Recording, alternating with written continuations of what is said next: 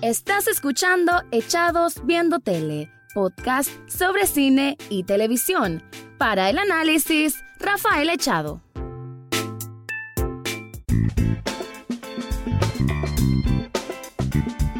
Bienvenidos a un nuevo episodio de Echados Viendo Tele, el programa donde siempre van a escuchar comentarios, análisis, opinión del mundo de las series y algunas veces de películas. En esta ocasión, y si escuchan un poco distinto el audio es porque estoy grabando desde una Tascam de R40 y no del micrófono Rode que es el que habitualmente uso. Esto por motivos de ciertos cambios en el lugar donde grabo, pero creo que ya en un par de semanas todo vuelve a la normalidad. En sí, este episodio nuevamente voy a hablar de una serie, en este caso específicamente una miniserie de Netflix que ha dado muchísimo que hablar, tanto bien como para mal. Estoy hablando de Hollywood, es una serie, bueno, mejor dicho, una miniserie que consta de 8 episodios y que es producida y creada por Ryan Murphy, que entre otros proyectos tiene Glee, hace muchos años ya, tiene parte de la saga de American Horror Story y también hizo American Crime Story sobre el asesinato de Gianni Versace. Es un creador, un cineasta que se ha visto envuelto en distintos proyectos, creo que tiene mucha identidad, mucho pulso para hacer sus creaciones y en esta ocasión me parece que es el producto más redondo que le ha quedado en el sentido que creo que quizás una de las obras más completas que tiene y que satisface por lo menos en cuanto a ser un producto muy, muy, pero déjenme decir con mucho énfasis, muy entretenido. De principio a fin se la van a pasar súper bien. Es, es casi como una de estas series que uno le dicen feel good, que es como para realmente pasarla y sentirse bien cuando la estás viendo. Genera este no genera, como en otras series, pues como angustia, no hay una drama sobreexplotada, no hay momentos de tensión, realmente no es tan así. Hay, pero no es como que es su principal sello, al contrario, el principal sello que tiene es como el de la esperanza, como el de mostrarte un mundo idílico, porque al final es una fantasía, porque es remontado entre el mediados y finales de los años 40 en Hollywood, pero un Hollywood muy distinto al que conocemos, al de que la historia nos ha dado a conocer, y es un Hollywood como quizás, y esa es parte de la de la decisión que tuvo este autor de mostrar un Hollywood completamente más, bueno, aunque sí tienen sus partes oscuras, que la mayor crítica que tiene la serie es de que esas partes oscuras no las explora bien, o mejor dicho, las, no, no tienen un tratamiento adecuado y que quedan más bien a medio contar, pero en sí la decisión del autor es la de mostrar un Hollywood a como, le, como todo mundo quizás le gustaría que, hubiese sido, con mayor aceptación hacia los homosexuales, con mayor aceptación hacia las personas de otra raza, en este caso afroamericanos, y mejor dicho que cualquier persona, independientemente de su preferencia sexual, su religión o su color de piel, tenga la misma voz, el mismo peso en cuanto a una voz cuando se trata de crear arte, ya sea, bueno, en este caso, en el específico mundo de las películas, ¿no? De la magia de Hollywood, como lo conocemos ahora, con todo el glamour y demás, y que aún en esta fecha, total el año pasado aún se ocupaba el hashtag Oscar So White, así que esta es una problemática que en Estados Unidos ha venido retumbando desde hace muchísimos años y aquí Ryan Murphy lo que intentó fue crear un mundo ideal en que en esa época, que digamos es parte del apogeo de Hollywood, es totalmente distinto. Así que en este review, en esta crítica, voy a estar hablando un poco, comentando sobre qué tanto nos ofrece esta serie, en qué nos queda un poco a deber, pero en sí quiero decir de que es una serie muy, muy satisfactoria, me la pasé hiper bien viéndola, sobre todo en estos tiempos no tan tan confusos, tan preocupantes con esta pandemia que afecta al mundo, entonces es como un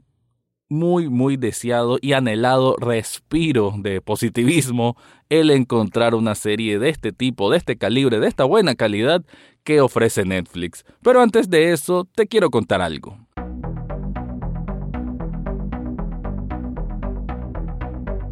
Si estás buscando así como una camiseta personalizada que tenga el nombre de tu banda favorita, el de tu película favorita, o estás buscando hacer una taza especial para regalar, o incluso unos pop sockets que están muy de moda ahora para los teléfonos celulares, te recomiendo que visites Subli Shop Nicaragua. Esta tienda tiene una atención muy de mucha mucha calidad y vas a encontrar una variedad de diseños. Y si no te gusta ninguno de esos diseños, bueno, vos también podés proponer uno y te lo hacen sin ningún problema. En las notas de este podcast te dejo el enlace de la página de Facebook para que descubras todo lo que ofrecen ahí.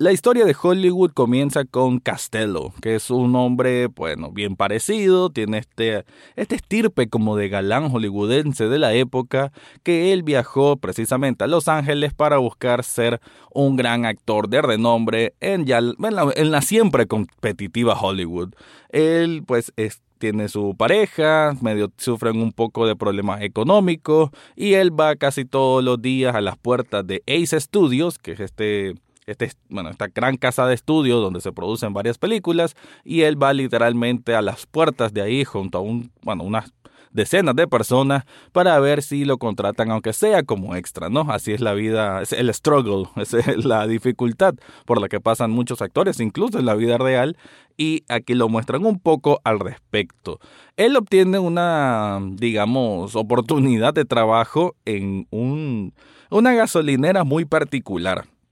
porque esta gasolinera muy particular solo tiene de empleados a hombres muy bien parecidos y es porque no solo hacen trabajos de mecánica, sino que también dan mantenimiento tanto a los vehículos como a las personas que quieran llegar ahí y que con el código Dreamland o Paraíso pues si es una señora o es un señor, pues se puede llevar a cualquiera de estos tipos y tener relaciones sexuales con ellos, ¿no? Entonces son prácticamente unos escorts que están disfrazados como una gasolinera o una, un taller de mecánica y ahí es donde él empieza a ganar un poco de dinero y codiarse con gente que tiene que ver con este estudios, estudios Ace. De ahí también la serie nos presenta un personaje, Archie, que es un afroamericano y gay, pero que tiene un gran sueño de convertirse en un guionista de renombre en Hollywood y que tiene una obra llamada Peg,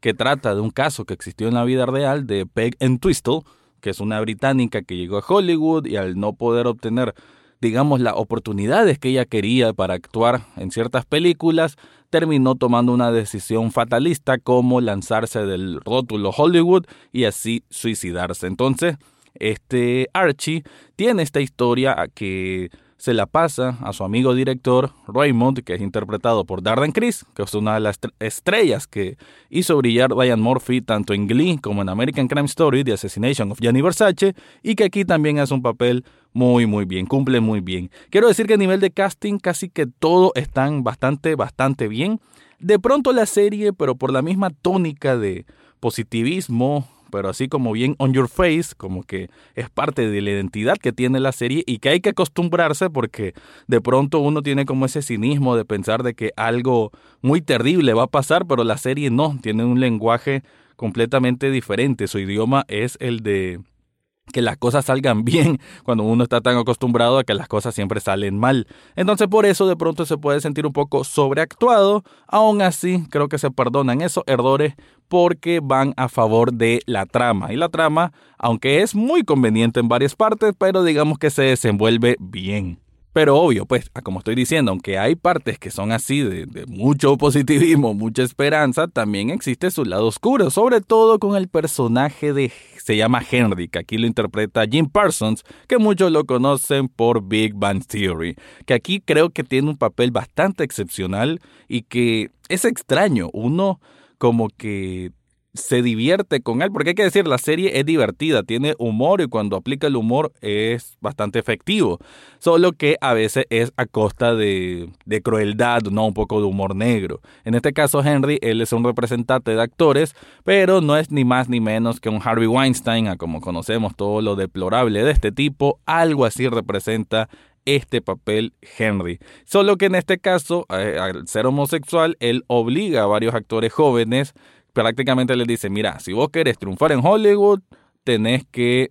bueno, bajarte y hacer tu trabajo, ¿no? Entiéndase qué significa eso. Entonces, eso te lo muestran, pero te lo dejan un poco ambiguo en el sentido que, aunque sabemos que es malo y que hace cosas malas, hay su momento como que tiene cierta redención, o hay partes como que lo vemos luchando por querer ser mejor persona, o como que sufre de cierta soledad y que por eso es así. Entonces, esa es una de las principales críticas que ha tenido esta serie y por qué algunos precisamente especialistas en crítica no le están dando puntuación tan alta porque dicen que es como medio irresponsable a mostrar ciertas partes oscuras o a ciertos personajes oscuros sin que tengan un castigo ejemplar, ¿no? Pues con todas, estamos hablando de 2020, lo políticamente correcto y todo esto es entendible, pero repito, esta obra de autor lo que quería hacer era precisamente mostrar un mundo idílico en que el Hollywood no es tan horroroso, espantoso como en realidad es y que, me imagino, esta es la idea de Ryan Murphy, así lo interpreto, incluso monstruos como este Henry también tienen su oportunidad de tratar de hacer algo bueno.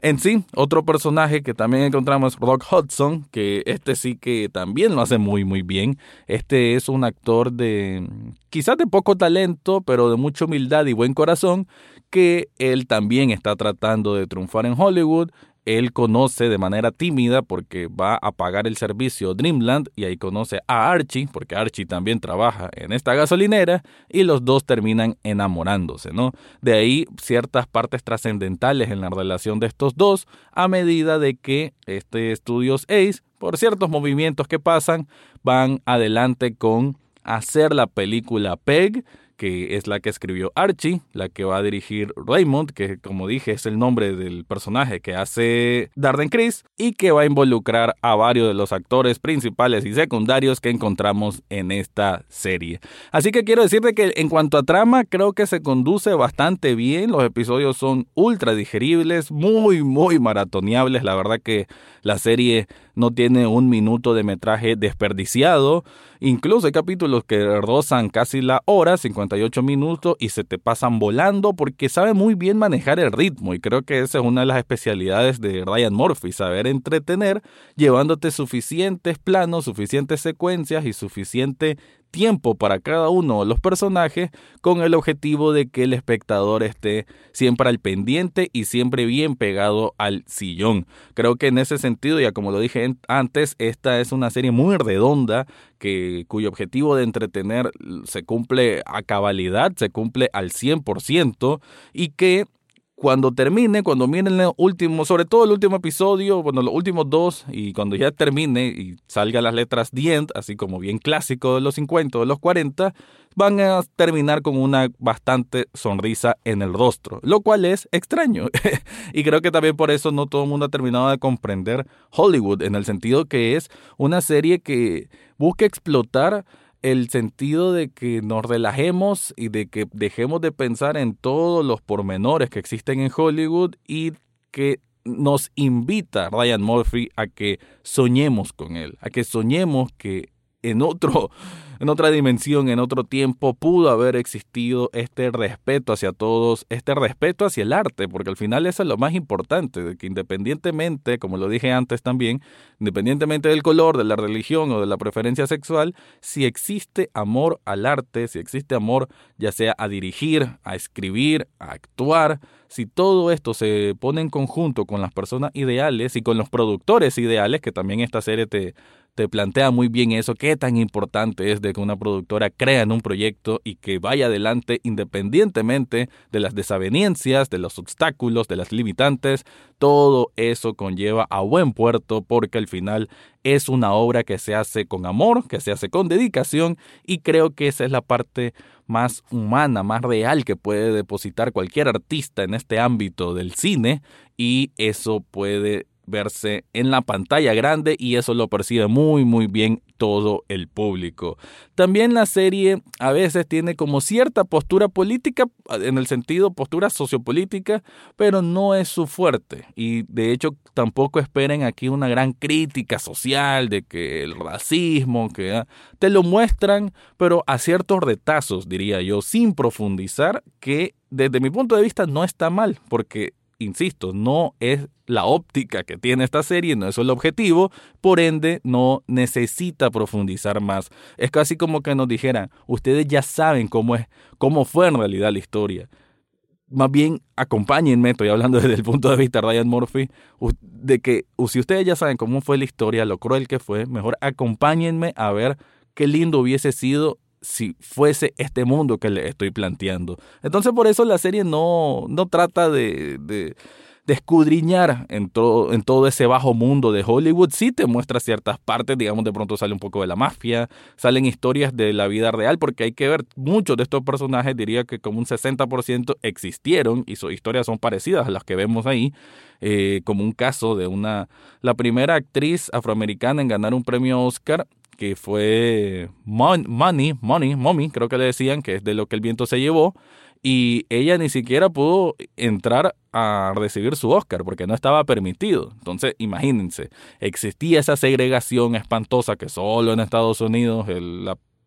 esta, esta potencia tan retrasada a nivel mundial, y que te dan cuenta, uno, se da cuenta pues, de cómo es la sociedad norteamericana, de, esos detalles, bueno, que son detalles, pero son de, de mucho impacto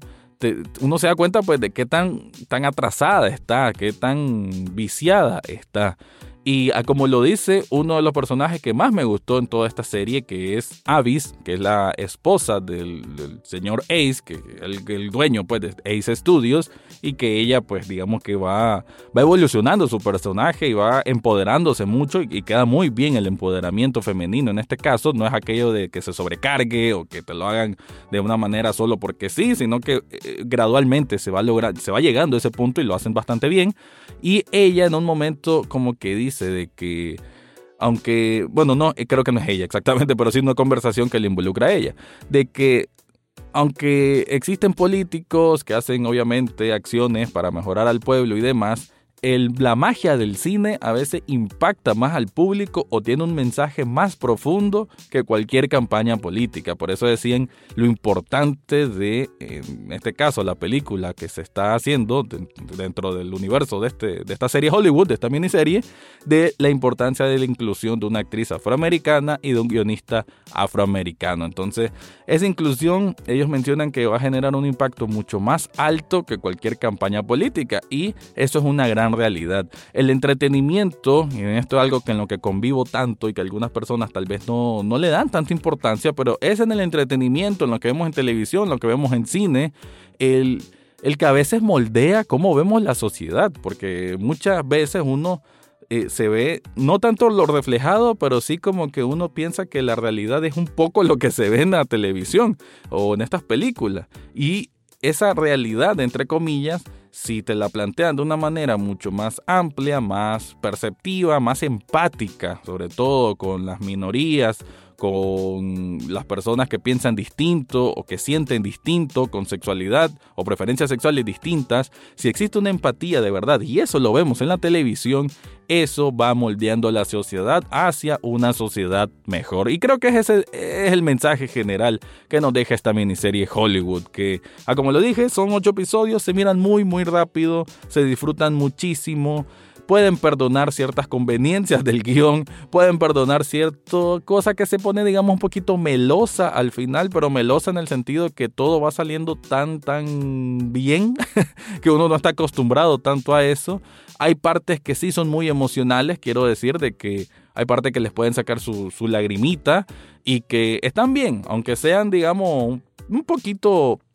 eh, sensacionalistas desde la parte sensible, aún así creo que son meritorias dentro de lo que se está contando, dentro del argumento, no se siente como puntos álgidos que aparecen de la nada en el argumento, sino que todo va con una conducción bastante fiable, con una conducción bastante creíble y por eso creo yo que cada pieza de lo que pasa en la trama, todo está muy bien merecido y todo tiene un gran sentido cuando uno comprende la intención del autor. Así que la miniserie Hollywood te la recomiendo, la vas a pasar bien, sobre todo en estos tiempos de incertidumbre, así que esa es la recomendación que te dejo esta semana aquí en Echados Viendo Tele. Eso fue todo por hoy en Echados Viendo Tele. Recordad seguirnos en Facebook, Twitter e Instagram. Además, podés estar al tanto de cada episodio en Spotify, iTunes, Google Podcast o hasta en YouTube. Gracias por escuchar y será hasta la próxima semana.